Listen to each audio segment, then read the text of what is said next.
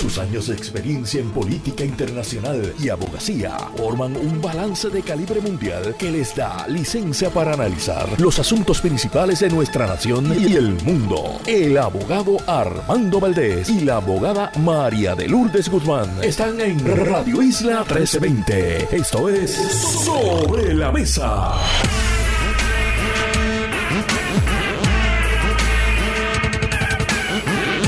Buenos días Puerto Rico, soy Armando Valdés. Usted escucha Sobre la Mesa por Radio Isla 1320. Hoy en Sobre la Mesa Rafi Anglada y Rafael Bernabe son nuestros analistas. Además estará con nosotros de la Coalición Paz para la Niñez, la licenciada y mediadora Taina Moscoso.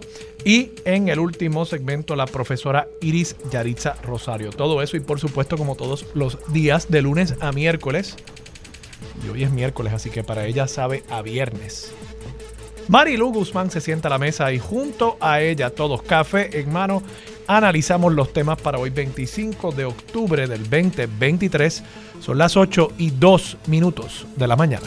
Los asuntos del país tienen prioridad, por eso llegamos a poner las cartas sobre la mesa. Vamos a poner las cartas sobre la mesa de inmediato. Quiero discutir varios temas en la mañana de hoy. Comenzando con dos noticias a nivel de Estados Unidos. Primero, el Congreso estadounidense, aunque ustedes no lo crean, ya va por el día número 22. Oiga, si usted pensaba que nuestros políticos aquí no hacían nada, que había disfunción en el Capitolio allí en Puerta de Tierra, Mire lo que está pasando en Capitol Hill, en Washington, D.C. 22 días sin un presidente de la Cámara llamado en Estados Unidos el Speaker. Y eso esencialmente ha detenido todo el trabajo congresional. ¿Por qué está detenido? Bueno, porque hay un speaker pro tem, esencialmente un speaker interino, que tiene únicamente la autoridad, según el reglamento de la Cámara de Representantes Federal, de convocar la Cámara para votar sobre la elección de un presidente para la Cámara. No tiene poder, según los estatutos y reglamentos de la Cámara, para convocar el cuerpo para llevar a cabo otro trabajo legislativo. Y por tanto, los republicanos, la delegación de mayoría, ha estado reuniéndose a puertas cerradas, escogiendo distintos candidatos, ya van por el cuarto candidato para ocupar la presidencia de la Cámara, pero cuando llevan el nombramiento a votación del Pleno no logran la mayoría absoluta necesaria para efectivamente colocar en ese puesto a una persona que entonces pueda llevar a cabo los trabajos legislativos del Congreso. Y eso pues ha detenido todo el trabajo legislativo en un momento en el que deben quedarle quizás unos 20 días a la extensión del presupuesto del gobierno federal que aprobó el pasado Speaker de la Cámara, Kevin McCarthy, y que fue esencialmente lo que provocó que se llevase un voto de no confianza al floor de la Cámara y que él fuese eventualmente despedido de su cargo.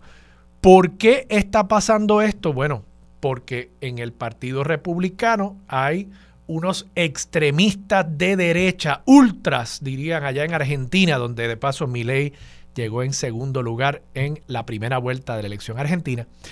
Estos ultras en Estados Unidos han querido controlar la delegación de mayoría a pesar de que son minoría dentro de esa delegación. Y, por ejemplo, ellos entienden que la mayoría republicana no debería estar llegando a ningún tipo de acuerdo con la minoría demócrata y mucho menos con la Casa Blanca del presidente Biden. Y a esos fines han llegado al punto de que ni siquiera ellos dentro de su delegación pueden ponerse de acuerdo. Yo creo que el costo que esto va a tener si continúa para el Partido Republicano es significativo. En algún momento yo había pensado que el Partido Demócrata había cometido un error estratégico al dejar ir a Kevin McCarthy. Pero ahora pienso, con todos los riesgos que, por supuesto, encierra la posibilidad, por ejemplo, de un cierre gubernamental, con todo y eso creo que los demócratas han hecho, por lo menos desde el punto de vista político electoral, lo correcto. porque todo lo que pueda pasar de aquí en adelante, los demócratas van a poder achacárselo a la disfunción de esa delegación republicana. Y en ese sentido, pues yo creo que salen ganando probablemente en estas elecciones generales del año 2024 el Partido Demócrata, cosa que incluso podría hasta ayudar la posibilidad de una reelección para el presidente Biden. Así que veremos, veremos si en los próximos días logran efectivamente elegir un presidente de la Cámara. Hay quienes están reclamando que se le dé poderes adicionales al presidente interino de la Cámara, que se le permita no solamente convocar para elegir un speaker en propiedad, sino que pueda llevar a cabo el trabajo legislativo, pero hay quienes dicen, si nosotros permitimos eso, entonces perdemos todo el poder de negociación que tenemos ahora para lograr lo que nosotros queremos. Y en ese sentido hay quienes dicen, no, no, no, no, que se mantenga la regla, él no puede llevar a cabo ningún otro trabajo legislativo y nosotros nos mantendremos hasta que logremos colocar allí una persona que tenga el apoyo de no solamente la mayoría de la delegación republicana, sino esencialmente de una unanimidad de la delegación republicana, porque si hay más de cuatro o cinco defecciones en ese voto en el hemiciclo, ya no llegan a tener esa mayoría absoluta. Veremos qué sucede en los próximos días. Otra noticia que creo que es importante discutir, al menos reseñar, es que ya el gobierno de Estados Unidos está concluyendo su argumentación en el caso que se está llevando contra la empresa Google. Esa es una demanda en la que incluso el Estado Libre Asociado de Puerto Rico es uno de los litigantes. Nosotros, el país se unió a través del Departamento de Justicia a un grupo de otros estados y el Departamento de Justicia Federal demandando a Google, por prácticas ilegales anticompetitivas. Y lo que quiero decir por eso, fíjense que digo ilegales, se lo planteé cuando inicialmente discutimos este tema, no todos los monopolios son ilegales. Si usted llega a ser un monopolio porque usted ofrece un mejor servicio a un mejor precio, pues eso no es ilegal. El mero hecho de usted ser un monopolio no es ilegal. Yo siempre uso el ejemplo aquí en Puerto Rico de Caribbean Cinema. Aquí en Puerto Rico hay un monopolio en los cines. Creo que hay dos o tres cines, quizás el cine Roosevelt, el cine Paradise en Coamo, creo, no, Hollywood, Hollywood en Coamo, el autocine de Arecibo. Hay dos o tres, pero realmente en cuanto al mercado en Puerto Rico hay un virtual monopolio por parte de Caribbean Cinema. No virtual, real. Pero Caribbean Cinema no logró ese monopolio, que se sepa, a través de ningún mecanismo ilegal. Simplemente han ofrecido un mejor servicio por un mejor precio. Y de paso, la verdad es que cuando uno compara los precios aquí de ir al cine con los precios en Estados Unidos, todavía esa es una salida familiar relativamente asequible. Pero lo que está alegando el gobierno federal y varios estados en el caso de Google es que Google no llegó a ser monopolio simple y sencillamente ofreciendo un mejor servicio a un mejor precio, que en este caso incluso una de las alegaciones de Google es, oye, el servicio nuestro es gratis.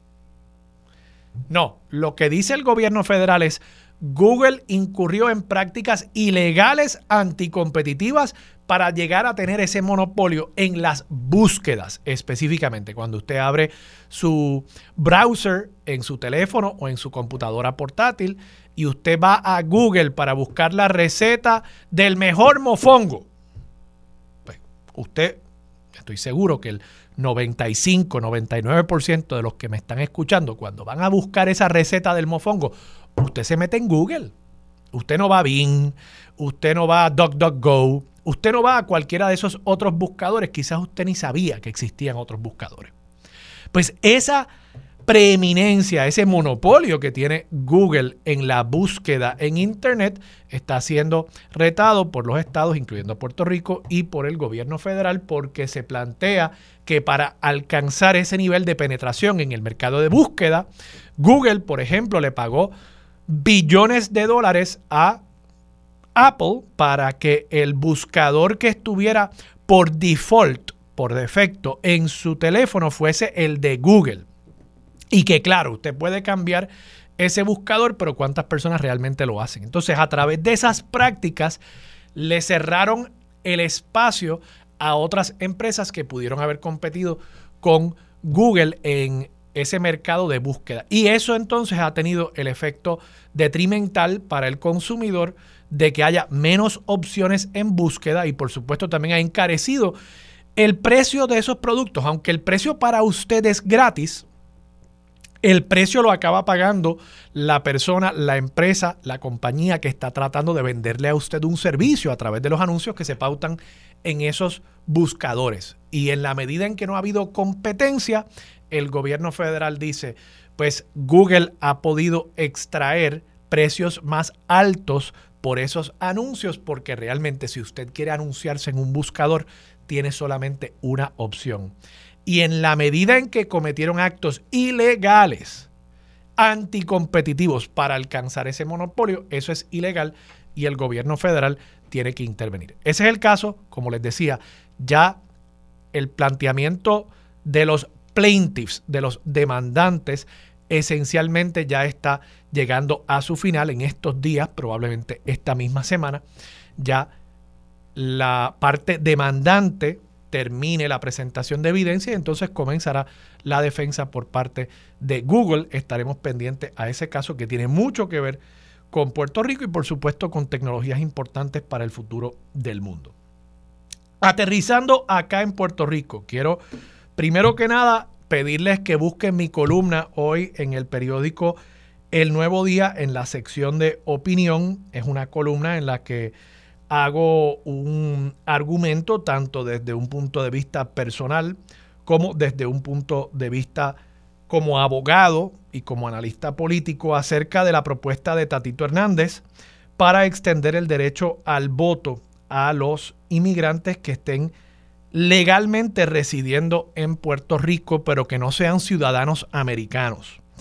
Esta columna está en la página 43 del periódico. La ampliación del voto de los extranjeros es el titular de la columna y esencialmente el argumento que yo planteo desde el punto de vista personal es que no entiendo bien por qué mi abuela Flora, y sí uso el caso de mi abuela Flora, que llegó a Puerto Rico en el año 1964 y murió aquí en el 1998. Vivió aquí 34 años de su vida, a pesar de haber nacido en Brasil y luego haber vivido por muchos años también en Cuba. Mi abuela nunca se hizo ciudadana americana, pero vivió aquí, contribuyó aquí, pagó sus planillas, pagó su seguro social, crió a un nieto, este servidor, que lo crió como puertorriqueño, me enseñó a cantar en mi viejo San Juan, me llevó por primera vez en carro público y en la lancha de Cataño a la ciudad murallada. ¿Por qué esa persona que estuvo aquí por tantos años contribuyó tanto a nuestro país, pero simple y sencillamente decidió no hacerse ciudadana americana? No sé por qué, nunca le hice la pregunta. ¿Por qué esa persona se le negaría el derecho al voto, pero un tejano que llegue aquí para ahorrarse par de millones en sus planillas, porque viene a acogerse a la ley 60, antigua ley 22, porque a esa persona se le reconocería esencialmente al instante el derecho a votar en nuestras elecciones. Y en ese sentido planteo, yendo ya a los argumentos constitucionales, que me parece que el nosotros decidir, si yo quiero extenderle el derecho al voto a esta persona, aunque no cumpla con este requisito actualmente en la ley, no en la constitución, de que sea ciudadano americano. Yo entiendo que la extensión de ese tipo de derecho hecha por parte de nuestra legislatura sería una reafirmación de los poderes autonómicos del Estado Libre Asociado. Yo sé que eso puede sonar controversial, pero es lo que opino. Si nosotros podemos decidir quienes votan aquí, es una reafirmación de que nosotros tenemos en el Estado Libre Asociado unos poderes que podemos ejercer y entonces, ¿por qué no? Ejercerlos? ¿Por qué no decidir nosotros quienes votan, quienes participan en el quehacer patrio? Ese es mi argumento. Hay otros planteamientos que hago. De paso, insisto en este punto, los estadistas tampoco tienen nada que temer. Hay tres estados, Maryland, California y Vermont, y el Distrito de Columbia, donde los inmigrantes no ciudadanos pueden votar en las elecciones locales. Así que ya hay precedente incluso dentro del contexto estadounidense. Busquen la página 43 del periódico El Nuevo Día de hoy. Paso y de paso, que ya entiendo que ayer en la Cámara se aprobó la medida, así que veremos qué sucede en el Senado. Paso a otro tema legislativo. La crudita sigue dando de qué hablar. El gobernador ha dicho que está abierto a la posibilidad de derogar la crudita. Yo creo que ya lo he discutido a saciedad en este programa, pero hay un elemento que no he traído y creo que va a ser objeto de una próxima columna en el periódico que voy a estar escribiendo en estos días. Y es que creo que esto que ha sucedido con la crudita nos demuestra el por qué nosotros, según yo he argumentado en innumerables ocasiones en este espacio, por qué nosotros tenemos que seriamente considerar enmendar nuestra constitución para darle más poderes al electorado en materia presupuestaria, fiscal y de contribuciones. ¿Qué quiero decir por eso? Si ustedes se fijan, en el 2015, la legislatura, entonces dominada por el Partido Popular Democrático, la Fortaleza, el gobernador era Alejandro García Padilla, aprueban una medida para la famosa crudita 2. Ya se había aumentado la crudita en otro momento durante el cuatrienio, pero la crudita 2 venía específicamente atado al repago de la deuda de la autoridad de carretera. En el 2021, con el proceso de quiebra, esto me lo dijo ayer Jesús Santa en ABC Directo y Sin Filtro. En el 2021, ese dinero empezó a entrar como parte del proceso de quiebra, empezó a entrar al Fondo General en lugar de ir al repago de la deuda de la Autoridad de Carretera. Así que el Fondo General lleva dos años engordándose con esos dineros que primero se nos había dicho iban al repago de la deuda de carretera. Y la semana pasada el gobernador anuncia que hay un acuerdo de privatización para las carreteras, las autopistas que todavía no estaban bajo la jurisdicción de Metropista. Y que como parte de ese acuerdo, la mitad de los 5 mil millones que ellos van a invertir, la empresa Metropista, va a ir a repagar la deuda por la cual estamos pagando la crudita 2 que se aprobó en el 2015.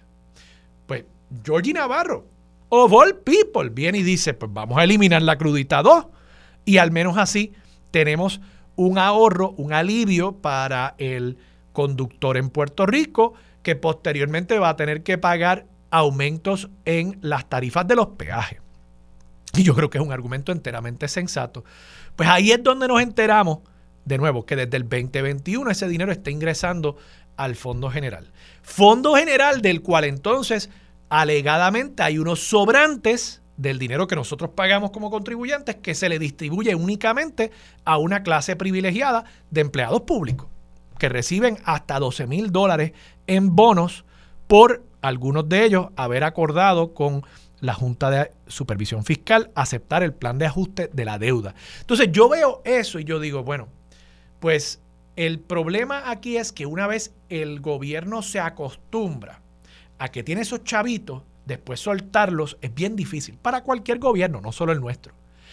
Y la manera en que se ha trabajado esto, la manera en que, no digo yo que se le mintió al pueblo, porque ese era el propósito original de ese tributo, pero la manera en que cambió el propósito de ese impuesto sin que se nos volviese a consultar a nosotros, incluso nunca se nos consultó, pero sin que los representantes electos del pueblo realmente dijeran nada al respecto, pues yo creo que justifica nuevamente el que nosotros enmendemos la constitución para que, como yo he planteado, y como pasa en muchísimos estados y en muchísimos países, cualquier aumento en contribuciones, cualquier contribución nueva y cualquier préstamo que se vaya a tomar, tenga que ser aprobado por el pueblo de Puerto Rico en un referéndum. Ustedes dirán, bueno, pues el pueblo de Puerto Rico nunca va a votar para aprobar más contribuciones y posiblemente eso sea cierto. Y si es así, eso es el pueblo diciéndole a su gobierno, tú tienes que ajustarte los pantalones. Pero quizás digan, si se le justifica correctamente, mira, este dinero se va a usar para extender el tren urbano, para mejorar la transportación pública a través de todo el país, para hacer un tren de alta velocidad entre San Juan y Aguadilla, para conectar el aeropuerto de esa ciudad con el área metropolitana. Yo no sé, Y quizás si los políticos ejercen su liderazgo puedan convencer a la gente de que voten por esas cosas. Pero simple y sencillamente seguir aprobando contribuciones que acaban entrando al saco sin fondo que es el gobierno, que va a seguir encontrando maneras de gastar el dinero nuestro. Si le damos el dinero, va a encontrar formas de gastarlo al punto de que si le sobra, se lo dan a los empleados públicos. Pues mire, eso no puede seguir y por ende yo argumento que nosotros tenemos que asumir, nosotros el pueblo, volver a asumir el poder de legislar sobre esas materias directamente, que se nos consulte cuando se nos quiera pedir más dinero para subsidiar al gobierno. Vamos a la pausa. Regresamos con más de Sobre la Mesa por Radio Isla 1320. Quédate en sintonía. Conéctate a radioisla.tv para acceder y participar en nuestra encuesta diaria. Sobre la Mesa por Radio Isla. Los asuntos de toda una nación están sobre la mesa. Seguimos con el análisis y discusión en Radio Isla 1320. Esto es Sobre la Mesa. Regresamos, soy Armando Valdés, usted escucha sobre la mesa por Radio Isla 1320. Marilu Guzmán se sienta a la mesa. Buenos días. Buenos días Armando y saludos a todas las personas que nos escuchan. Marilu, tú querías traer un punto sobre el proyecto que se aprobó ayer en la Cámara para extenderle el derecho al voto a los inmigrantes no ciudadanos en Puerto Rico. Bueno, lo que quería aclarar es que ese proyecto en primera instancia fue una iniciativa de, los legisladores Ana Irma Rivera Lacén y Rafael Bernabe en el Senado. Eh, y entonces, pues, muchas veces se, se, le da crédito a Tatito Hernández eh, por, por la, la eh, eh, por el haber sometido el proyecto, pero quería presentó una versión también, aclarar que el primer proyecto fue de Victoria Ciudadana. Lo mismo pasó, y eso lo voy a corroborar con Rafi Bernabe, eh, con el aumento al salario mínimo. Fue una iniciativa del movimiento Victoria Ciudadana que se le atribuye al representante Héctor Ferrer, a quien no le estoy restando méritos ni buena intención con relación a esos proyectos, pero eh, que quería hacer esa, esa salvedad. Sí, sí, o sea. Y decir que, bueno, que yo escuché lo que planteaste y que me parece que, que es justo. Lo que a mí me parece injusto, Armando, y que obviamente es secuela de la relación colonial, es que aquí el principal eh, el criterio para que tú puedas votar es que tú seas ciudadano estadounidense. Eso un poco, eso rompe con eso, con ese, eso, eso que tú planteabas y tu columna, rompe con esa con esa este eh, con ese criterio obligatorio vamos eh, porque hay personas que simple y llanamente, como, como el caso de tu abuela, no quisieron hacerse o no se hacen por las razones que sea ciudadanos estadounidenses, pero vamos a poner, se convierten prácticamente en ciudadanos puertorriqueños porque echan su vida aquí, ¿verdad? Hacen su vida aquí, crean familia aquí, producen aquí. Eh, aman a nuestro país también como si fuera el propio y yo creo que eso eh, eh, pues pues en cierta medida se le debería reconocer la oportunidad de aportar, ¿verdad?, su, su, parecer en cuanto a los destinos de Puerto Rico, pero, pero a mí siempre me ha, obviamente yo como, como independentista, siempre me ha creado una gran incomodidad de que el criterio principal para que tú puedas votar aquí es que tú seas ciudadano estadounidense y eso representa un gran peligro porque mira, tienes ahora mismo... Incluso Marilu como, independentista, ¿verdad? Yo estoy seguro que yo lo planteo desde un punto de vista estado librista, ¿no? Pero igual en la República de Puerto Rico, pues la República de Puerto Rico decidiría quiénes pueden convertirse en ciudadanos de Puerto Rico. Todos los países tienen algún esquema de naturalización. Claro, claro. ¿Verdad? Como es natural. Y eso es, eso es parte de los poderes soberanos. Por supuesto. Que tiene un país de decidir, mira, pues esta persona puede ser ciudadana, esta persona no. Claro. Entonces yo digo, pues si nuestra legislatura hoy puede validar eso, y yo creo que seguramente Ana Irma y, y Rafi Bernabe eh, eh, también lo pensaron en esa línea. Si la legislatura puede hoy hacer eso, es una reafirmación de los poderes del pueblo de Puerto Rico. Ojalá que pudiéramos hacerlo, ¿verdad? Lo que pasa es que aun cuando se haga esa, ese ejercicio, siempre queda ahí eh, establecido el criterio de que tienes que ser ciudadano estadounidense aunque se apruebe esto, y eso te decía que representa un peligro porque, por ejemplo, tú tienes personas y ahora particularmente con esta... Eh, esta controversia tan grande que se ha creado alrededor de los inversionistas residentes de la ley 60, esa gente no tiene ningún vínculo afectivo con este país. Esa gente viene aquí a evadir contribuciones, vamos, y a generar ganancias, no aportan prácticamente nada, no es nada, no es nada que me invente yo. Ahí están los números, ahí están los reportajes que ha hecho el Centro de Periodismo Investigativo sobre el saldo de, de la implementación de la ley 22-60. Eh, y a mí me parece que es injusto porque no tenemos nada que decir en cuanto a eso. Y puede venir cualquier persona, como el individuo aquel que le pegó el tiro al perrito, que ahora está haciendo creo que un año de cárcel y luego varios años en, en, en libertad en probatoria.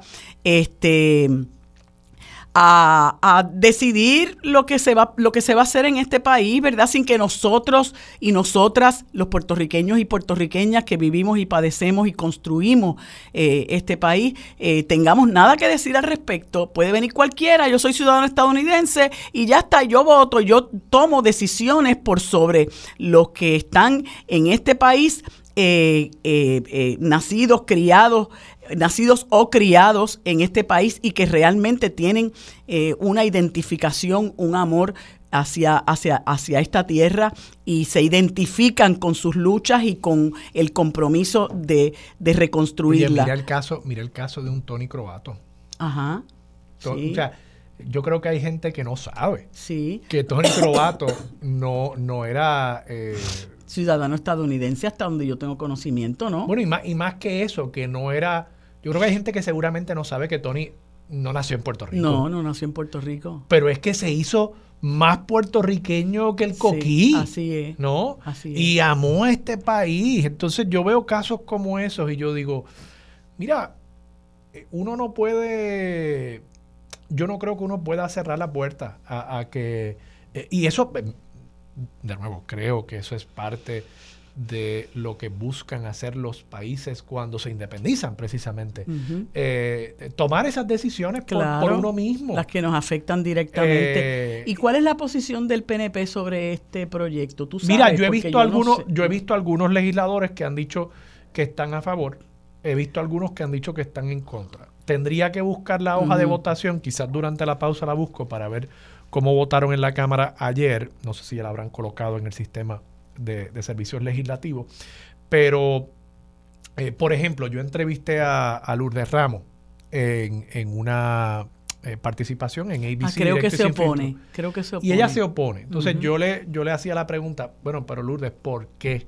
Entonces me dice, no, porque es que la ley hoy dice que tiene que ser ciudadano americano. Y yo le digo, bueno, hmm. ok, yo entiendo eso, pero eso no es una razón para tu oposición. Eso es simplemente una expresión de lo que dice la, la declaración de lo que dice la ley. Pero tú eres legisladora. Tu trabajo es precisamente analizar las leyes y si tú entiendes que deben cambiar, cambiarlas. Pues no me puedes decir que porque eso es lo que dice la ley, no estoy a favor porque por esa lógica, pues tú no votarías pues, jamás por enmendar nada, ¿no? En cuyo caso, pues, pues cerremos pues, el Capitolio. Pues, seguro, Nos quedamos con lo que tenemos que se vaya para su casa. Que se vaya toda esa gente para su casa, ¿no?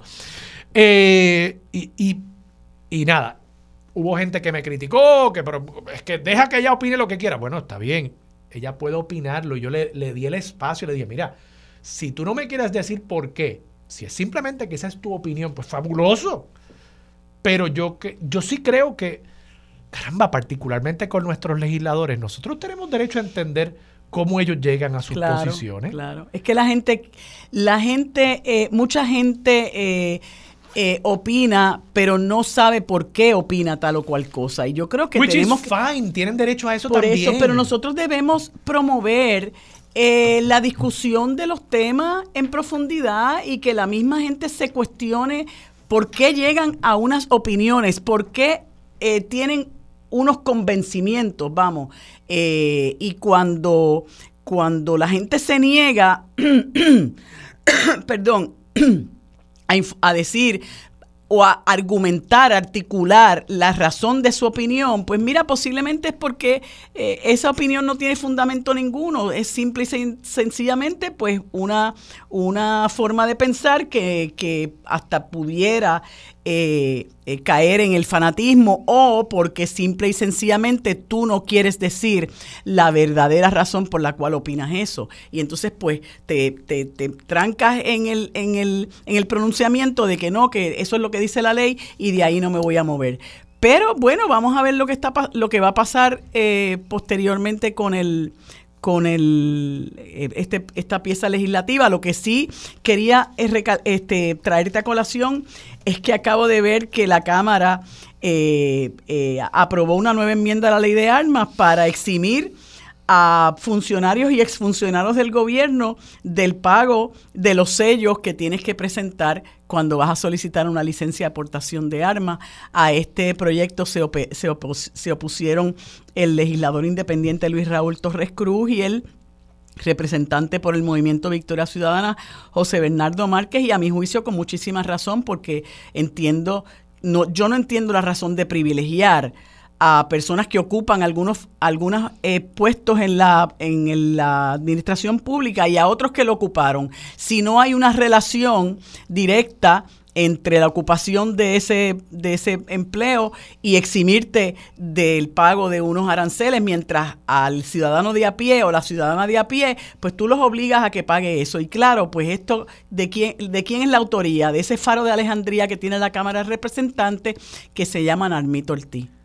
Marilu, tenemos que irnos a la pausa, pero antes, el proyecto de la Cámara 1891, que es el de la extensión del voto a los inmigrantes no ciudadanos, fue aprobado con 36 votos a favor y una abstención de la portavoz de Proyecto Dignidad, Lisi Burgos. Esto lo reporta Nidia Bausa en el periódico El Nuevo Día. Por tanto, no tenemos claro el voto de otros 36, perdón, de otros 14 miembros de la Cámara de Representantes.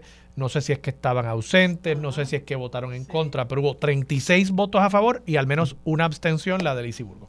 Vamos a la pausa, regresamos con más de Sobre la Mesa por Radio Isla 1320. Quédate en sintonía, conéctate a radioisla.tv para acceder y participar en nuestra encuesta diaria.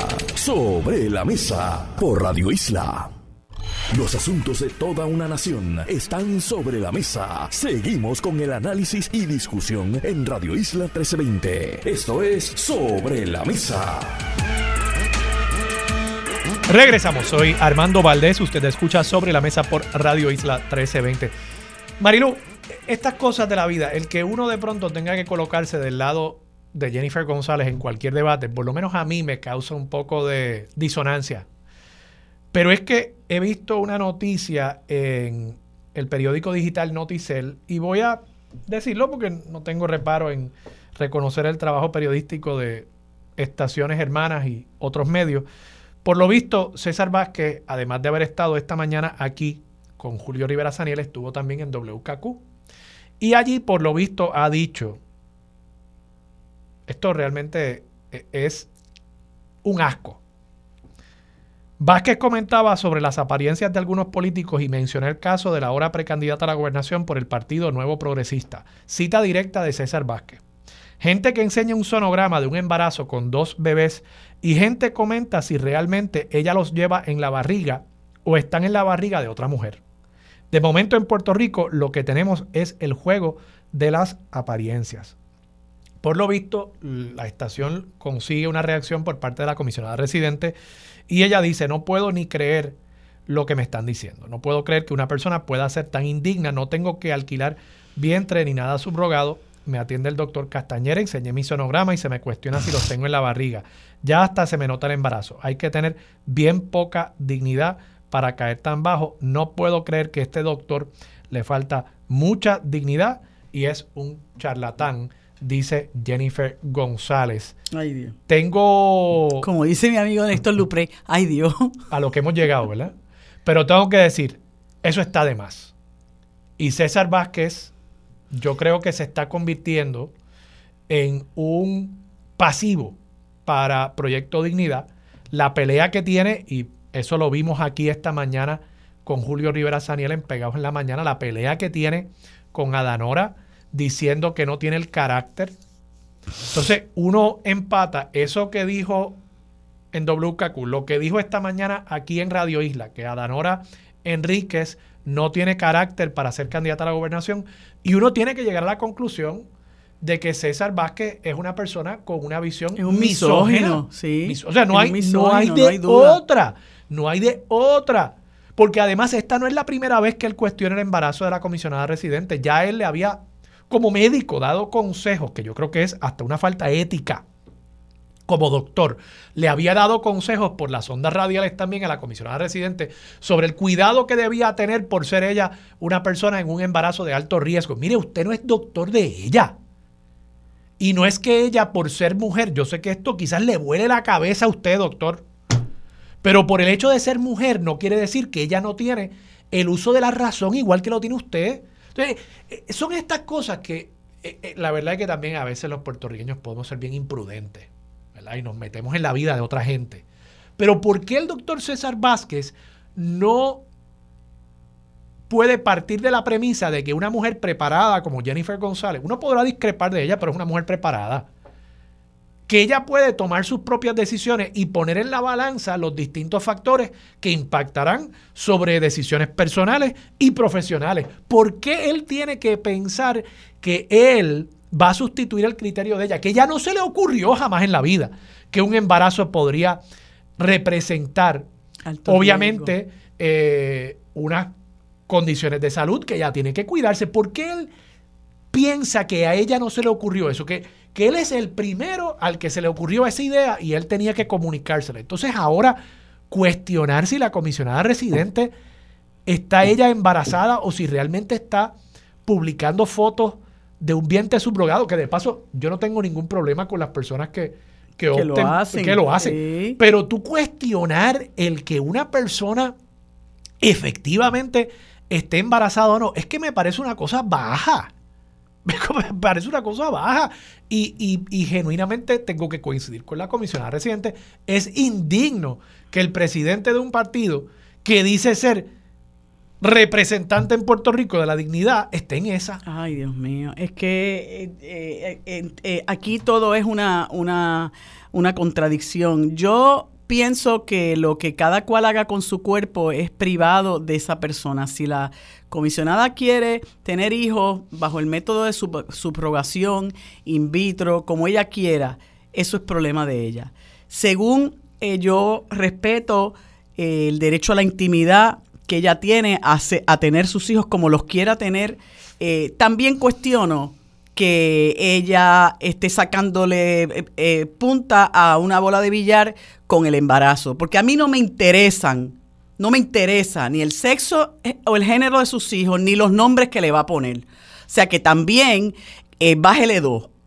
Eh, y en cuanto a, al, al- claro, pero César Vázquez se le está poniendo, Pero le está tirando un bombito al pitcher, en porque cuanto, entonces de claro, se convierte en un issue pero político. en cuanto a este señor, yo creo que se le fue el gatillo, pero se Eh, le lo- fue el Esas gatillo. expresiones son un asco. Se le fue el gatillo bien duro. Este, yo creo que, que esas expresiones son muy imprudentes, son eh, ofensivas, ¿verdad? Y como tú dices, le da le da pie a ella a que continúe hablando de un asunto que debe ser enteramente privado. Mire, no es la primera persona que queda embarazada. Y nadie está venteando por ahí que si el embarazo, que si voy a tener una nena y un nene, que si el Capitán América y la Mujer América, que si le voy a poner a uno José y al otro María, whatever. O sea, se dicen. ventea, pero se ventea a nivel familiar. Por eso, Facebook, exacto, no nos interesa. Francamente, eso es un asunto suyo. Entonces a uno le molesta también porque uno se da, siente que se está tratando de explotar ese asunto con propósitos electoreros y eso también está mal. Pero no hay duda de que este señor botó la bola, como decimos popularmente. Botó la bola y, y y, y si esto es lo que el doctor César Vázquez dice públicamente, imagínese lo que debe decir en privado. Y yo no tengo la menor duda, lo dije cuando sugirió que Adanora Enríquez debía quitarse de la primaria eh, para la gobernación. Dije, detrás de este asunto lo que hay es una postura y una visión misógina.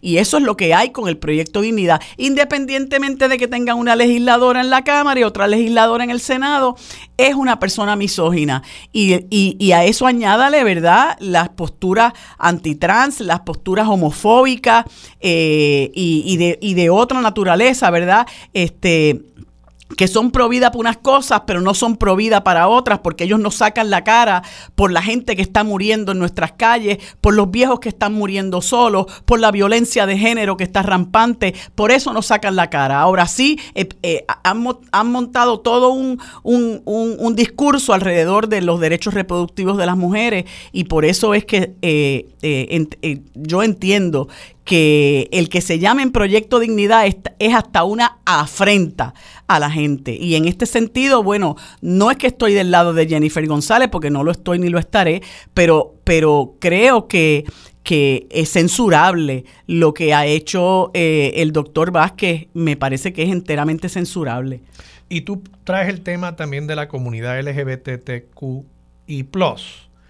Eh, y yo quiero insistir en esto. E, esta noticia quizás se nos olvidó o se perdió porque de pronto en marzo se declara, en el marzo del 2020, la pandemia, ¿verdad? Pero el 20 de febrero del 2020, Benjamín Torres Gotay en el periódico El Nuevo Día publica una entrevista que le hizo a fondo a el doctor César Vázquez. La última pregunta de esta entrevista era, ¿un hijo homosexual para usted es un problema como lo sería que use drogas? Contestación de César Vázquez. Para mí es un problema. Y yo te puedo decir que para la mayoría de los puertorriqueños también lo sería. Entonces. I rest my, case. Por eso, o sea, eh, admisión de parte, ¿verdad? Relevo de prueba. Y yo creo que César Vázquez, evidentemente, es una persona eh, homofóbica, es una persona misógina, y yo no sé si eso es lo que Proyecto Dignidad quiere eh, continuar proyectando. O si eso es lo que este país necesita. ¿verdad? de tantos problemas que, duda que, no es lo que necesita el país. Eso lo puedo estipular. Pero yo me pregunto si los que son miembros de Proyecto Dignidad realmente quieren ser miembros de un partido que su presidente se pasa diciendo cosas, o sea, cuestionarle. De nuevo, es que este es el mismo partido que entonces quiere defender el que en Puerto Rico se prohíban eh, las terminaciones de embarazo. Entonces, eh, eh, es que este señor está tan obsesionado con el cuerpo femenino ajeno que él quiere meterse allí a decir, no, no, no, esos bebés no son tuyos, o esos bebés son de otro, o esos bebés no están dentro de ti, están dentro de aquella. Y no, y después si hay que terminar un embarazo por una situación de salud, no, ya pasaron las 22 semanas, te chavaste. Sí. O sea, ¿cuál es la obsesión de este señor? Tanto asunto importante. Y lo que este yo me pregunto es si realmente nuestros amigos que nos están escuchando, que son personas religiosas, que son personas que, caramba, que yo tengo que pensar que creen en lo que dice la escritura acerca del amor al prójimo, ¿no? La defensa que Cristo hizo de las minorías, incluso las minorías sexuales, ¿verdad? La mujer que iban a apedrear. Yo me pregunto si ellos ven a César Vázquez y dicen, sí, yo estoy de acuerdo con lo que dice ese señor. Realmente. Tienen que, yo, creo que, yo creo que tiene que haber una introspección en ese partido si realmente quieren crecer, porque César Vázquez le está, tengo que pensar, a menos que haya gente que realmente vota porque son misóginos. Sí. Puede haber, ¿verdad? Pero, claro. Eh, pero bueno, eh, de paso, nos vamos a la pausa ya, pero me escribe Nidia Bausá, nos está, nos está escuchando. Un abrazo a ella. a Nidia. Nidia eh, es la que escribió la nota que cite sobre el voto en el proyecto de la Cámara 1891 me dice que fue 36 votos a favor, la abstención de Lizy Burgos y que los otros 14 estaban ausentes. Ah, ok. Así que no hubo votos en contra en el proyecto para extender el. Sí, a veces eso, es, eso es de easy way out, no me presento. A veces, a veces. 14 son muchos. Sí. sí, para no votar en contra, mejor no me aparezco. Puede ser. Vamos a la pausa, regresamos con más de Sobre la Mesa por Radio Isla 1320. Quédate en sintonía, conéctate a radioisla.tv para acceder y participar en nuestra encuesta diaria. Sobre la Mesa por Radio Isla. Los asuntos de toda una nación están sobre la mesa. Seguimos con el análisis y discusión en Radio Isla 1320. Esto es Sobre la Mesa. Bueno amigos, como les dije hace unos instantes, hoy como todos los miércoles tenemos el panel compuesto por el licenciado Rafael Anglada y el doctor Rafael Bernabe, senador por el movimiento Victoria Ciudadana. A ambos le doy los buenos días y las gracias por acompañarme en este segmento un miércoles más. Buenos días, ¿cómo están? Muy bien, muy bien. Saludos a ustedes dos y a todas las personas que nos oyen. Buenos días a ambos y a Puerto Rico. Bueno, eh, tengo un par de temas que quería conversar con ustedes, pero voy a, retomarlo donde lo dejé con, Armando. Eh, y es que, bueno, eh, el movimiento Victoria Ciudadana en el Senado propuso este proyecto de ley para eh, concederle el derecho al voto a inmigrantes eh, en la isla, o sea, personas que no son ciudadanos americanos. Eh, y esto pues se aprobó ayer en la Cámara con 36 votos a favor, 14 legisladores ausentes, no tengo claro si esos 14 legisladores de qué partido son, eh, y la abstención de la representante Lizzie Burgos del proyecto Dignidad. Y me gustaría, dado el hecho de que es un proyecto que inicialmente se presenta en el Senado por la delegación del Movimiento Victoria Ciudadana, aprovechar que está Rafi Bernabe y nos hable sobre el propósito del proyecto y qué futuro eh, le ve, Rafi. Sí, bueno, hay dos, hay dos proyectos. El que se apoyó en la Cámara no es el nuestro, eh, pero entiendo que tienen la mismo, el mismo objetivo.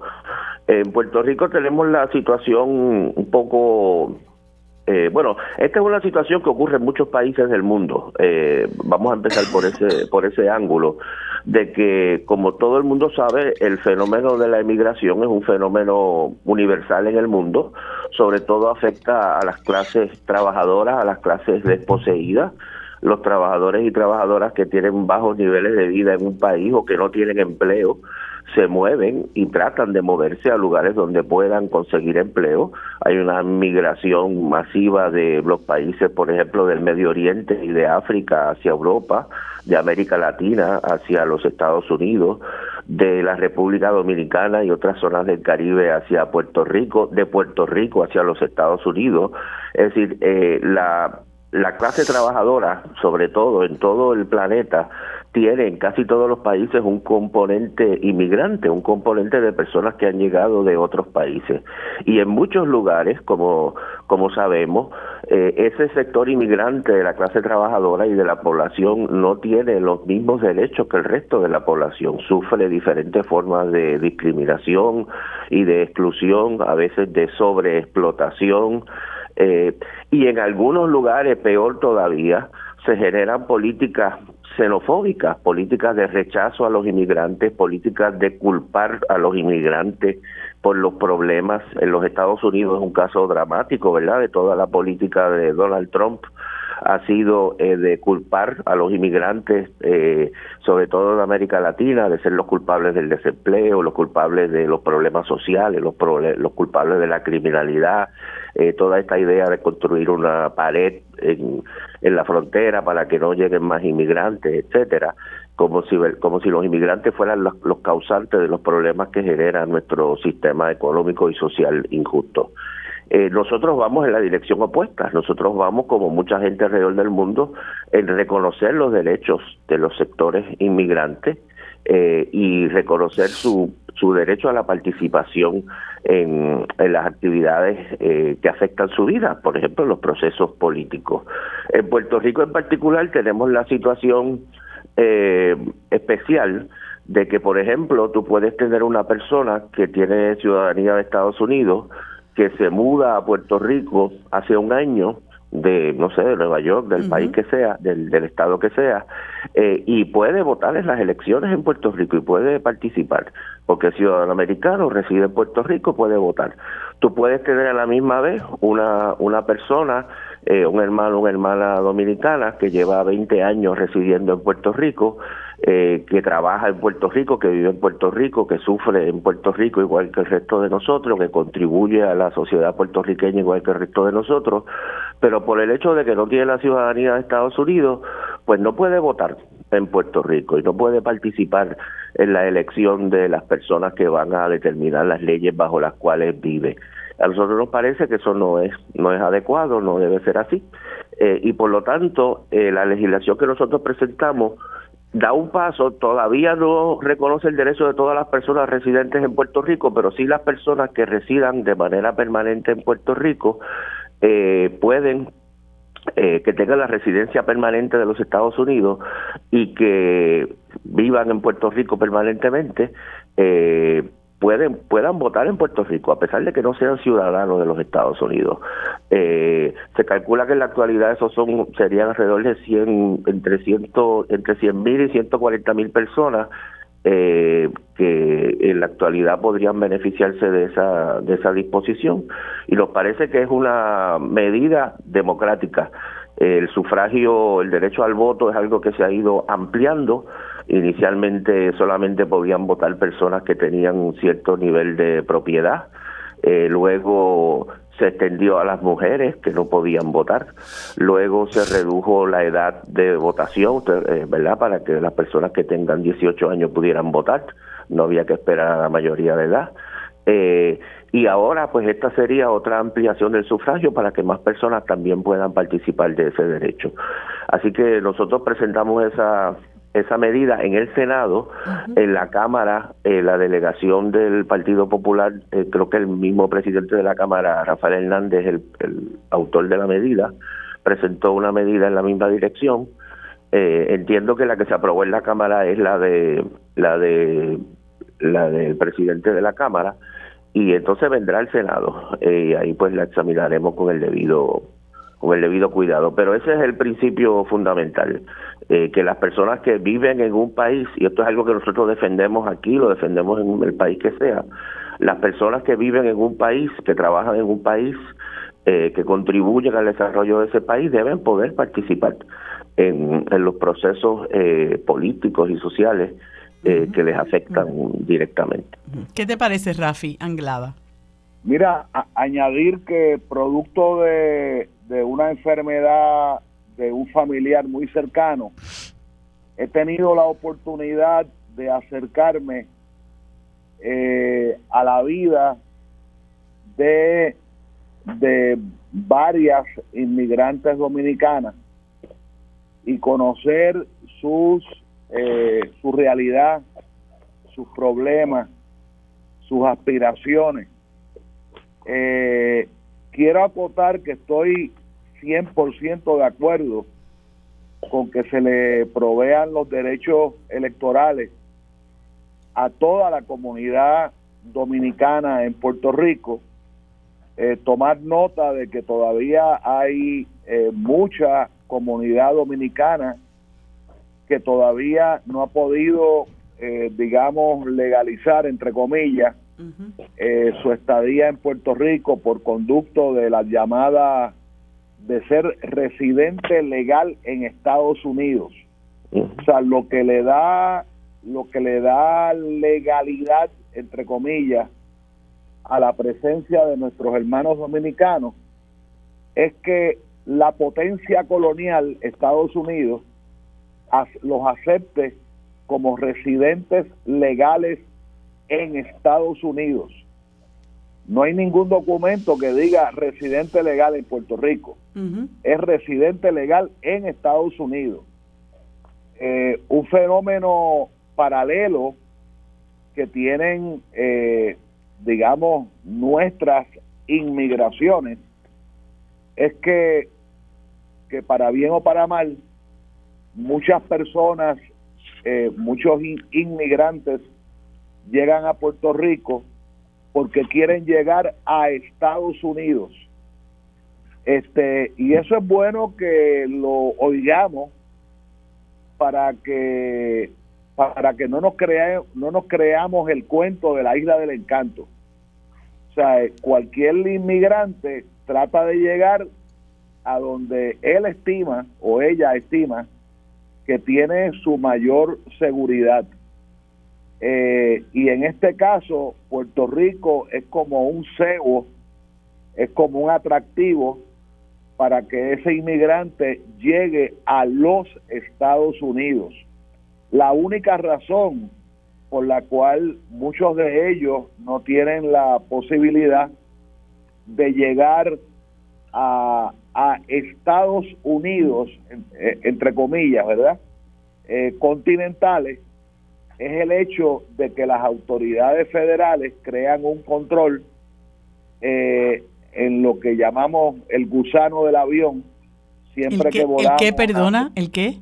El gusano. Ajá. o sea, cuando tú te vas a montar en el avión, este, tú te metes en un gusano. En el túnel, en el túnel. En el túnel, sí. En otros países se le llama gusano. Oh, oh. Eh, eh, cuando usted ve a un guardia en ese túnel, en ese gusano, ese guardia federal norteamericano está mirando eh, lo que se llama el profile, el, la contextura, digamos, sí, el perfil para de manera discriminatoria y racista eh, imaginarse si la persona es puertorriqueña o si no es puertorriqueña. O sea, le hace, digamos, pues dominicana, ¿verdad? Podría ser panameña, podría ser... Hay otras inmigraciones que han llegado a Puerto Rico de manera, entre comillas, ilegal. Por Puerto Rico ha pasado eh, mucha inmigración brasileña blanca, blanca rubia, que entran ilegalmente por las islas del Caribe, digamos, de las Antillas Menores, eh, eh, llamado también quizás Caribe Oriental, para llegar a los Estados Unidos y trabajar como custodio de hogares de gente rica en el, en el noroeste, en el noreste de los Estados Unidos. Pero bueno, sea lo que sea, como ha, creo que ha sugerido el compañero Rafael Bernabe, la, las migraciones eh, o la migración es un fenómeno mundial, es un fenómeno eterno, todos somos resultado de migrantes. Eh, probablemente mi, mi tatarabuelo Anglada era un pastor, un cuidador de ovejas en el norte de Barcelona y llegó a Puerto Rico hace 170 años con una mano adelante y otra atrás. Hmm. O sea, todos somos resultados, resultados de la migración. Y por lo menos en mi caso, a todos les doy la bienvenida eh, eh, han aportado, bueno, muchísimo. Como digo yo, en, eh, de, Ramón Emeterio Betances en adelante, ¿verdad? Sí. Betances era hijo de, dominicanos con puertorriqueña o viceversa, yo siempre me confundo. ahora mismo estoy leyendo a José Luis González, hijo de dominicano y puertorriqueña, etcétera. Pero bueno, es un fenómeno eh, interesante, eh, crearía problemas, eh, crearía problemas burocráticos, porque el voto no podría ser extendido a, funcionarios alegadamente federales, lea y al comisionado residente. Comisionado residente, y yo quiero repetir en este canal que yo creo que es una falacia, es una mentira que el comisionado residente sea miembro del Congreso de los Estados Unidos. Nosotros se nos, se nos hizo ese cuento hace más de 100 años y nos hemos comido el cuento. Muchos cuentos. González no es miembro del Congreso de los Estados Unidos, como tampoco lo fue ningún comisionado residente de Luis Muñoz Rivera en adelante. Sí. Ese es uno de los muchos cuentos que nos hemos comido, Rafi. Eso es un cuento, eso es un cuento. Yo siempre que aparece una aparece el plenario del Congreso, me paso buscando a Jennifer o a la otra o al otro y nunca los encuentro. Este, eso es una mentira colonialista nuestra. Sí. Bueno, quería también conversar con ustedes sobre un, un tema que yo creo que es sumamente alarmante. Eh, aquí eh, los tres tenemos unos cuantos añitos, pero yo puedo eh, decir con certeza que el más joven de los tres es Rafi Bernabe. Sin embargo, eh, sin embargo, eh, eh, lo digo porque hemos vivido mucho y yo creo eh, que ustedes concurren conmigo en que la situación de criminalidad en nuestro país está fuera de control. Eh, todos los fines de semana nosotros nos enteramos de, una serie de, muertes que se suscitan eh, y en muchas ocasiones ese, ese, esa cantidad de muertos supera la de algunos lugares que están eh, experimentando conflictos bélicos.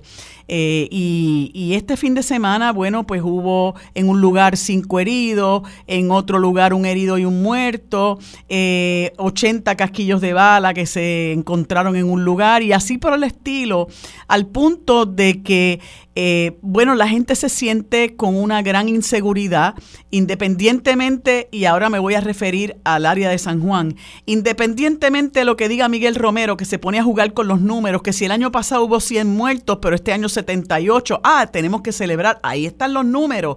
Este, lo que me parece que es un cinismo, ¿verdad? Porque un solo muerto eh, debe preocuparnos y ese muerto tiene familia. Eh, así que venir a decir que eh, eh, el año pasado hubo 100 muertos y ahora 78, ahí están los números, estamos trabajando, eh, me parece que es una postura bastante ofensiva y superficial. Pero dicho eso, traigo el tema porque me parece que la situación en el país se está tornando sumamente peligrosa, es una situación que va en aumento, nosotros no vemos que haya unos acercamientos serios a este problema. Eh, todo el tiempo se habla de la escasez de recursos eh, económicos para que haya más efectivos de la policía garantizándole la seguridad a la gente y patrullando los lugares. Entonces se dice que, que bueno, que hay que cerrar los lugares donde, donde venden bebidas alcohólicas. Eh, y otras, y, otras medidas ¿no? que mucha gente las considera eh, superficiales porque no van verdaderamente a la raíz del problema y en la medida en que no se ataje la raíz del problema, que a juicio de muchos de nosotros es la desigualdad y la precarización de la vida, el empobrecimiento en el que viven muchísimas comunidades en nuestro país, pues nosotros no vamos a atajar lo que es el, la causa de, del problema y no vemos que eso ocurra. Vemos un, un gobierno, no solamente el de Pierluisi, sino de un, de un tiempo acá, eh, vemos gobiernos indolentes ante una situación que cobra vidas de hombres y mujeres en este país eh, y que pues pareciera que, que, esas vidas pues no, no, no valen porque eh, el problema no parece ser prioridad eh, para este ni para gobiernos que precedieron a este porque el hecho de que previamente no se hubiera atendido este asunto con la importancia y con la urgencia que requiere, precisamente es lo que ha traído que, que, la situación se haya agravado. Y me gustaría, ¿verdad?, conversar con ustedes sobre un tema que a mí particularmente pues me, me preocupa enormemente, como sé que le preocupa a ustedes dos también. Rafi Bernabe. Sí, bueno, como, como tú señalas, el problema de la violencia en, en las calles, en el país, este es, es gravísimo y, y no da indicaciones de mejorar. Eh, y yo creo que el, el problema que siempre verdad hemos señalado es que el gobierno tiene un acercamiento represivo. La, solución al problema de la violencia, según el gobierno, es eh, más penas. Eh, a cada rato en la legislatura vienen eh, proyectos legislativos que es para aumentar la pena de este delito, aquel delito, para aumentar este los castigos, etcétera, para crear nuevos delitos y más policía, más vigilancia, más cámaras eh, más gente en, las cárceles, etcétera, ¿verdad? La famosa mano dura en sus diferentes vertientes. Y si algo debiéramos, ¿verdad?, entender es que esa política no ha resultado y no va a resultar. El problema de la violencia, y, y es lo que se hace difícil a veces entenderlo, no solo al gobierno, sino a muchas personas más allá del gobierno, es que no tiene una única solución si pensamos esta va a ser la solución, aquí está, esta es la solución al problema, ya nos estamos engañando.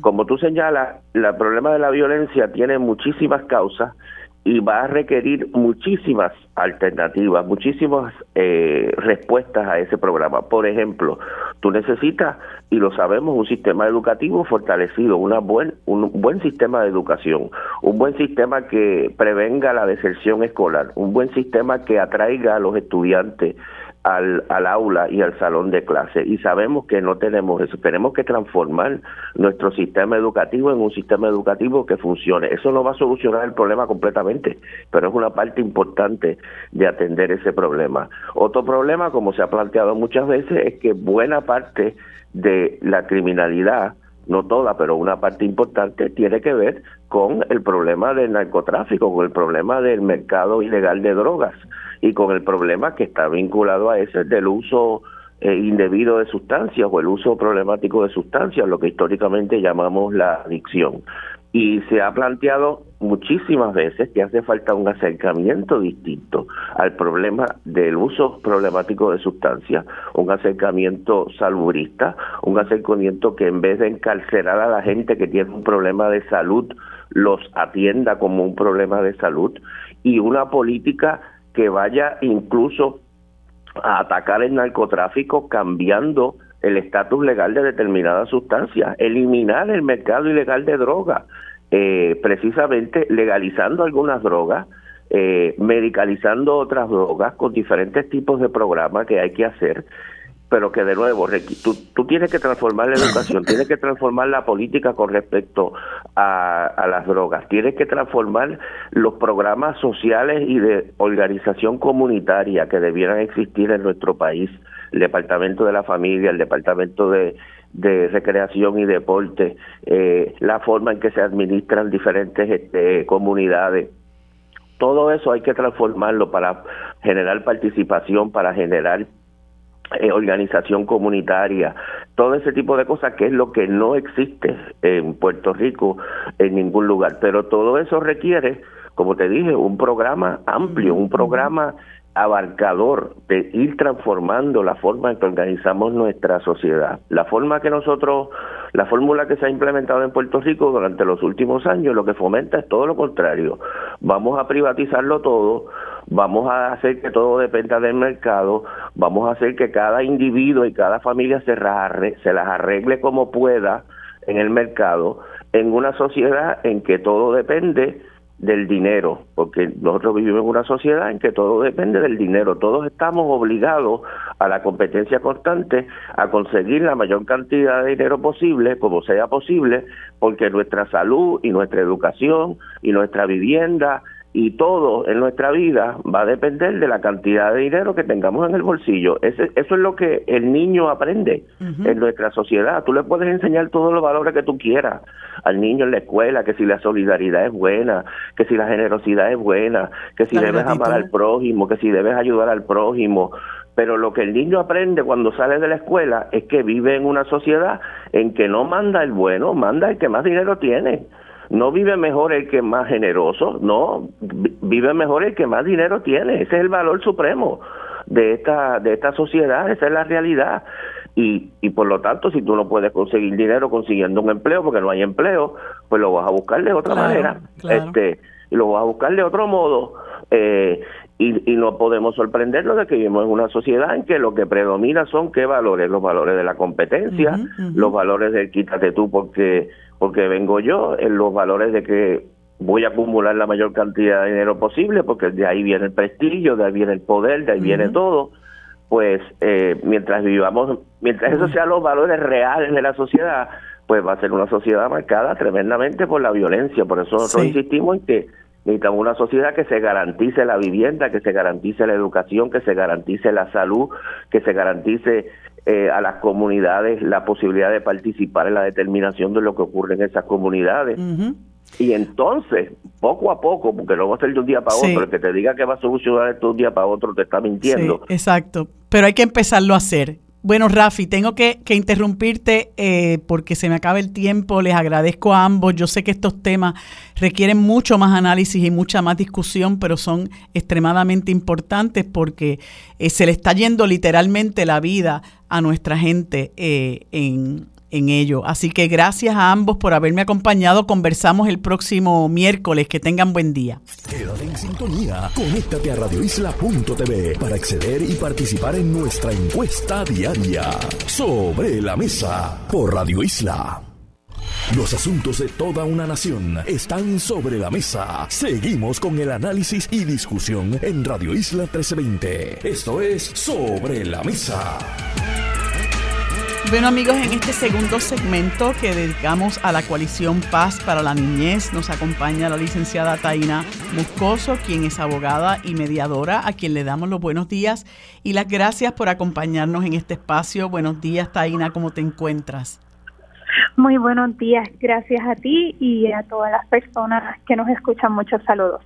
Bueno, pues eh, hablemos sobre la comunicación no violenta con nuestros hijos y particularmente la etapa del no. ¿Qué significa esto? Bueno, la etapa del no está cercana a los dos años de edad. Eh, y las personas que han estudiado la comunicación no violenta plantean que es un error pensar que es el niño o la niña quien aprende o a decir no, porque observamos que todo lo responde con no.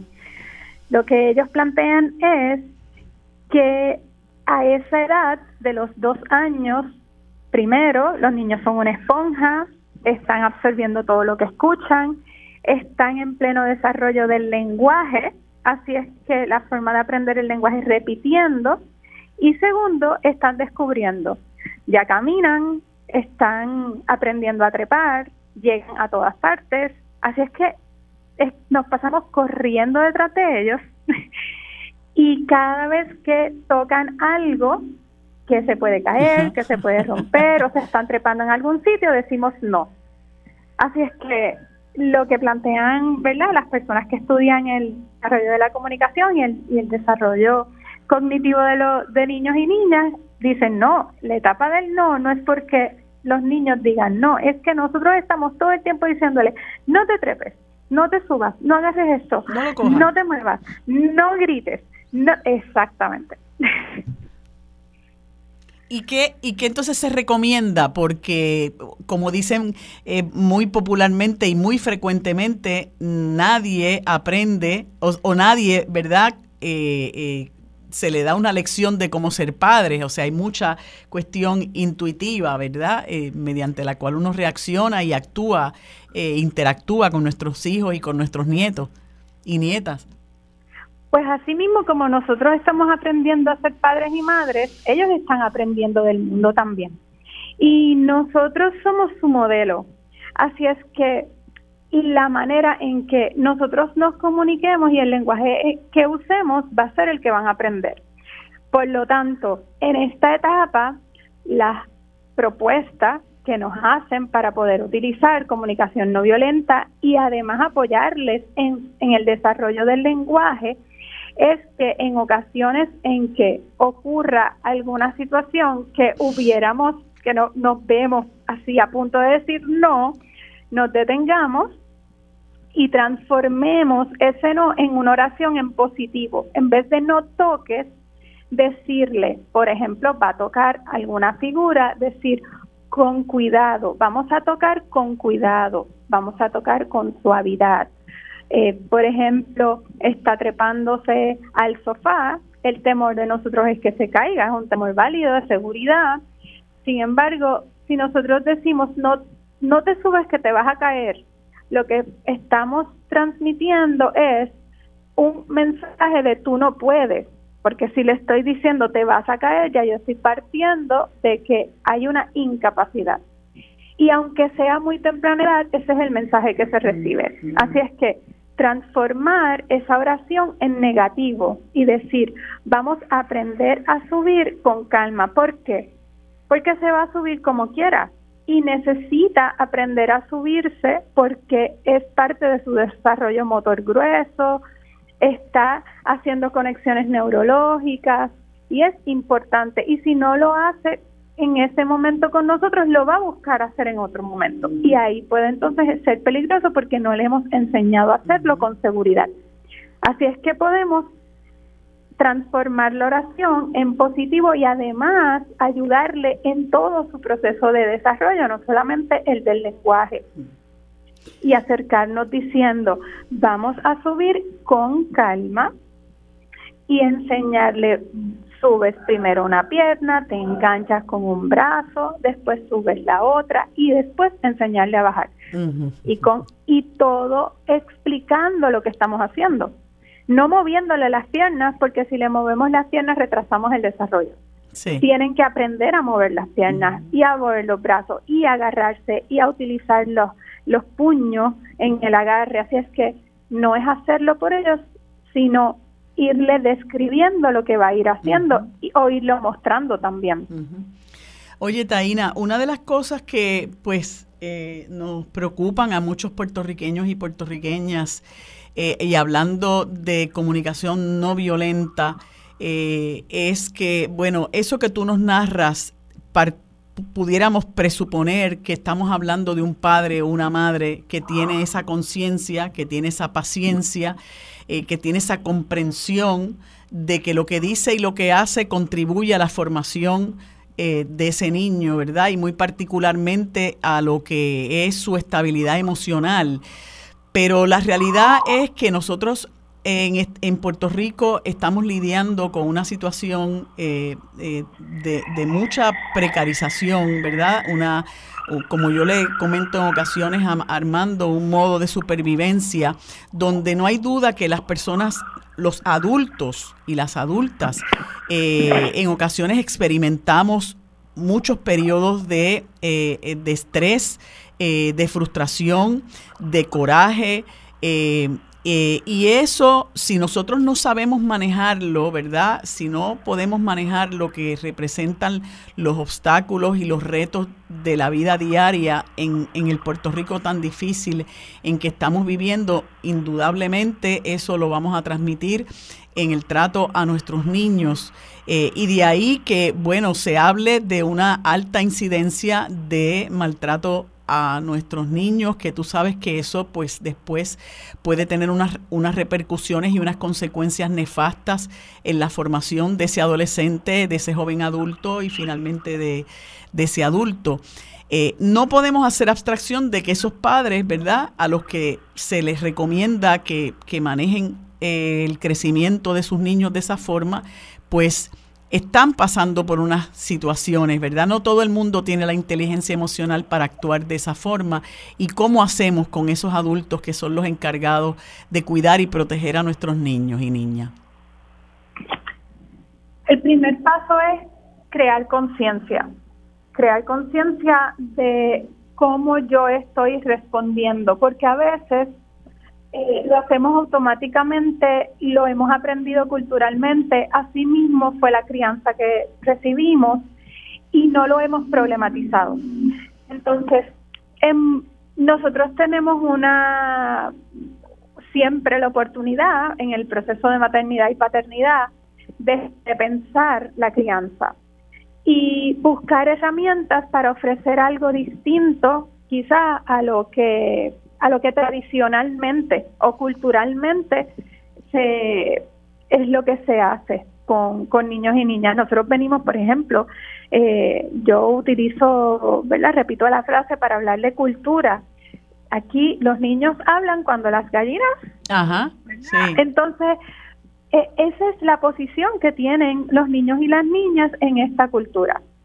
Por lo tanto, si nosotros queremos establecer una y eso no refleja una relación de respeto de persona adulta con menor. Entonces, si nosotros queremos generar una relación de respeto entre adultos y menores, y respeto no quiere decir que no va a haber disciplina, quiere decir que yo voy a disciplinar de una manera respetuosa, que yo voy a disciplinar educando y que yo voy a disciplinar tomando en cuenta, como decías ahorita, el desarrollo emocional para no afectarlo, para no generar niños temerosos, niños ansiosos en el futuro.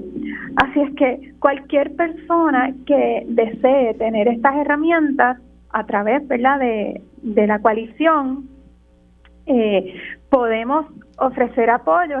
Yo estoy desarrollando un proyecto al que también se pueden comunicar personas que puedan estar escuchando el programa y quieran tener más herramientas, eh, pueden eh, conectarse, pueden eh, buscar la página, les voy a pasar la dirección y pueden tener ayuda. Ok. ¿Y cuál, es, cuál es esa dirección, Taina? La dirección es acerco con c de acercar punto org. Acerco.org. Pues me parece muy bueno. Y quería comentarte eh, que, que, una, una de las responsabilidades también son los medios de comunicación.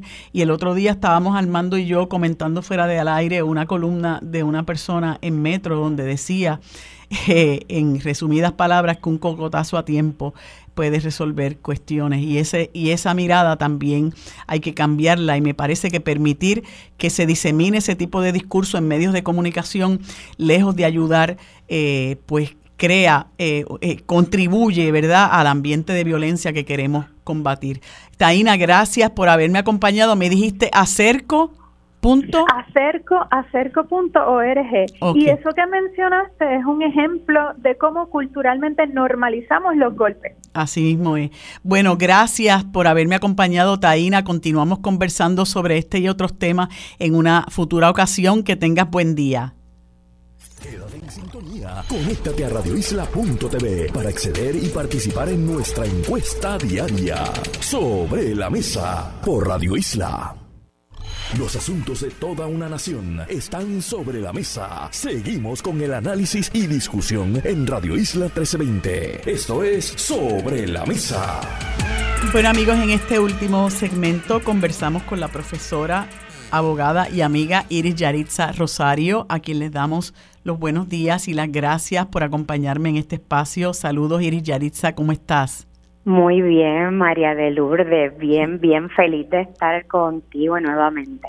Bueno, pues mira, quise hablar contigo porque yo leí una columna maravillosa que publica el periodista Benjamín Torres Gotay eh, y que se llama La deuda de un confinado. Eh, estos son temas que a nosotras particularmente nos, nos apasionan, eh, pues porque hemos sido abogadas de la Sociedad para Asistencia Legal y hemos tenido ese contacto directo eh, con muchísimos confinados y confinadas y vemos los procesos por los que tienen que atravesar estas personas. Y esta columna pues trata sobre este joven que ha, es uno de los que ha, se ha beneficiado del el programa que tiene la Universidad de Puerto Rico mediante el cual se le ha permitido a confinados eh, cursar estudios universitarios y este joven pues completó un bachillerato en estudios generales eh, y en resumidas cuentas, bueno, él habla de todo lo que de lo que ha hecho, de lo que ha logrado, de lo que aspira a ser, de lo que ha leído, de lo que ha aprendido en la, en la institución. Y luego de 15 años de encierro, aparenta ser una persona total y absolutamente rehabilitada, quiere ser maestro de filosofía en escuela superior y, Benjamín Torres Gotay explica, ¿verdad?, eh, hasta qué punto realmente las cárceles están cumpliendo ese rol de rehabilitar. ¿Y qué es verdaderamente rehabilitar? Porque si rehabilitar significa que tú te tienes que poder ir en la, en la cárcel, bueno, pues entonces me parece que esa, ese dictamen de nuestra constitución es letra muerta. Y por otro lado, bueno, eh, se menciona eh, que, que hay gente que puede comentar que qué chévere que se ha rehabilitado, pero que tiene que pagar. Y el, y el muchacho hace unas expresiones que realmente son conmovedoras, ¿verdad? Eh, cuando él le expresa ¿Qué es pagar? ¿Qué es lo que yo debo? No me deben a mí también. Vivimos en una sociedad revanchista buscando todo el tiempo que uno tiene que cumplir, que uno tiene que pagar. Eh, yo no pido para mí ni para mis compañeros nada que alguien no pediría para uno de sus hijos, para uno de sus hermanos, la oportunidad. Y, uno piensa también, por otro lado, que tiene que mirar la cara de aquellas personas que pudieran haber, que, resultaron, ¿verdad?, eh, agraviados por el incidente por el que este joven eh, ha sido sentenciado. Eh, y de ahí la importancia de que empecemos a mirar y hablar sobre, sobre la necesidad de eh, implementar en nuestro país lo que es la justicia restaurativa, algo que tú has estudiado y sobre lo que me gustaría que conversara. Bueno, eh, Marilu, sí, leí, leí la columna que publicó Benjamín Torrecotay sobre Raúl Chalas Conozco personalmente a Raúl Salas, conozco su trabajo académico, he visto su progreso en lo que tiene que ver con eh, sus capacidades intelectuales. Puedo decirte que Raúl es un hombre maravilloso y extremadamente inteligente, con un dominio de la filosofía que pocas personas eh, tenemos, porque es muy reflexivo, ¿no? Y él lleva así muchísimos años preso. Por fortuna, pues está dentro ahora de la universidad y eso le ha permitido quizás tener unas esperanzas de vida que se le arrebatan a cualquier persona a quien se le dicta una cadena perpetua de facto, porque en Puerto Rico, aunque se dice que no hay cadenas perpetuas de jure, sí existen de facto, pues porque se imponen delitos, de se imponen penas por delitos de manera consecutiva y de momento entonces las personas jamás tendrían la oportunidad de salir eh, por la Junta de Libertad bajo palabra. Entonces, Claro, Raúl es una muestra más de que uno se puede rehabilitar a pesar de la cárcel, ¿no?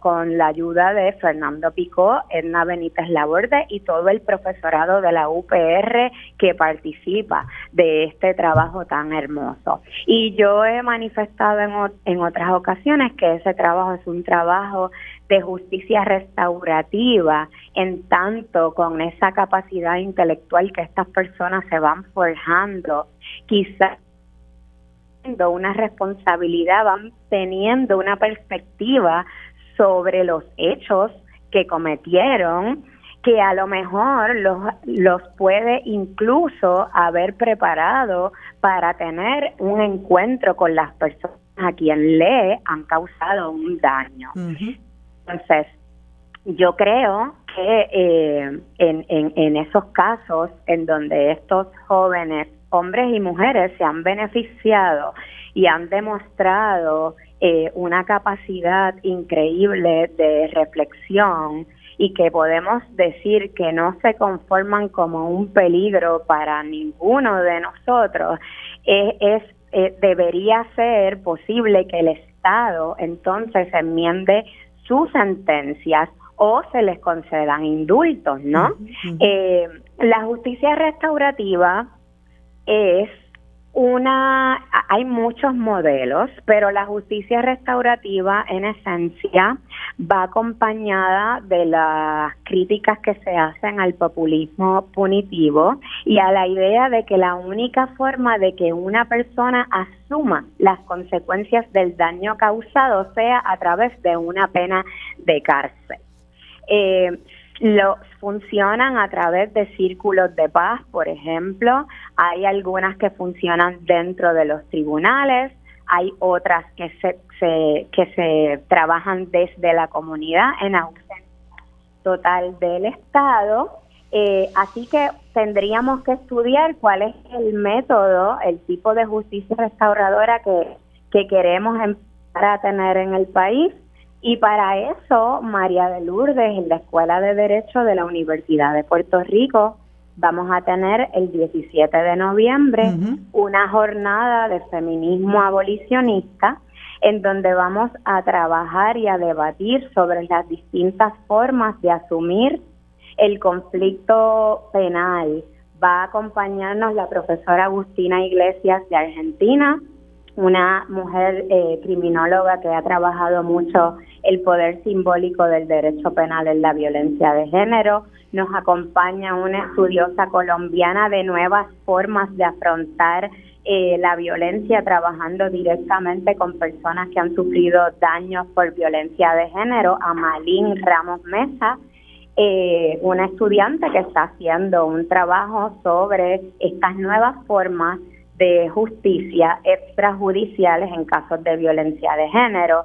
Nos va a acompañar Lina Torres, una criminóloga muy conocida en Puerto Rico, Madeline Román también, y nos acompañan abogadas de la Sociedad para Asistencia Legal para darnos su perspectiva sobre cómo el feminismo de corte más punitivo, que entiende que la cárcel es la solución a todos los problemas, eh, ha afectado no la defensa de las personas pobres en Puerto Rico, incluso de mujeres negras y mujeres pobres con problemas incluso de salud mental. Así que los invito y las invito a esa jornada de feminismo abolicionista y feminismos eh, de distintos ámbitos eh, que impulsó la red de profesoras feministas y académicas de Puerto Rico y que está auspiciando también la Escuela de Derecho de la Universidad de Puerto Rico. Pues esto es de 9 a 5 el viernes 17 de noviembre. Creo que va a ser una, una discusión muy interesante, muy necesaria en el país, porque si realmente nosotros apostamos y queremos una, una sociedad de mm. paz, eh, tenemos que apostar a la rehabilitación y a la sanación de las personas involucradas en los procesos eh, eh, criminales, ¿verdad? Y creo que esta mirada es muy importante para entender por qué debemos ir abandonando esta perspectiva punitiva. Gracias Iris Yaritza por haberme acompañado en este espacio. trataremos de estar allí en esa jornada que nos parece muy necesaria. así que les deseo muchísimo éxito. Amigos, hemos terminado por hoy el sobre la mesa. Gracias por habernos acompañado. Nos vemos el próximo lunes. Lo próximo es Mili Méndez en Dígame la Verdad.